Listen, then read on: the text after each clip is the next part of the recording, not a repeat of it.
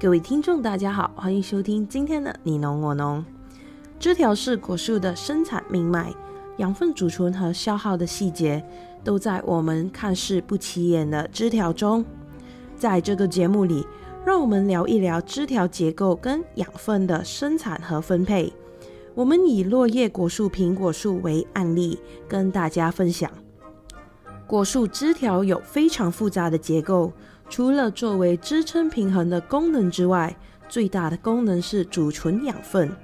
简单的说，枝条里的碳水化合物含量决定了果树的产量。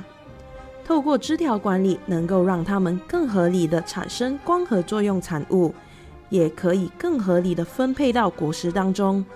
这就是种植果树最重要的管理目的。修剪的过程就是去除没有生产力、时时刻刻在消耗养分的枝条。一般的大型果树都有一个中心主干，沿着中心主干的分支，如果太低或较弱，都称为分叉，原则上都可以被修剪掉。具有挂果能力的叫分枝。以苹果树为例，所谓的一级、二级、三级分枝都是产量的来源。我们主要管理的都是这些枝条。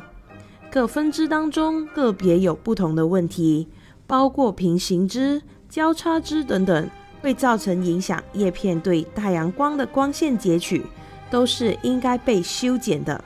在苹果，研究人员发现，花后两周。幼果所需要的养分由短枝条上的叶片所供应，到了第三周开始，养分才开始来自于副梢。所以，果树每个枝条每个阶段的养分状态，都是决定果实发育的重要关键。尤其是花后两周的营养储存状态，决定花后果形的发育。决定苹果枝条养分分配的因素是来自于微管束的连接路径。上下重合叶片称为叶序周，苹果的叶序周是二五周或者是三八周，也就是第一片叶片的螺旋上升两圈后，会和第二片叶片上下重合，在这两周的范围里有五片叶子，或者是往上盘旋三圈后，和第八片叶子上下重合。重合叶之间的维管束路径是最短、最直接的，所以最临近的发育果实的叶片，对果实的养分贡献未必是最大的。叶片、果实跟根部的碳水化合物都处于一种动态输入和输出的状态。从植物生理活动和植物的结构发育，可以很好的解释光合产物的运输和分配。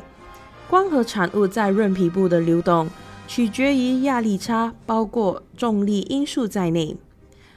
碳水化合物在枝条的装载和卸除的过程中，取决于它们对光的截取能力和光合作用能力，这也最终决定果实的产量。合理的枝条结构、合理的挂果量，配合充沛营养管理，是管理果树最重要的过程。管理到位。风采就是水到渠成的目的。今天的分享就到这里，我们下期见。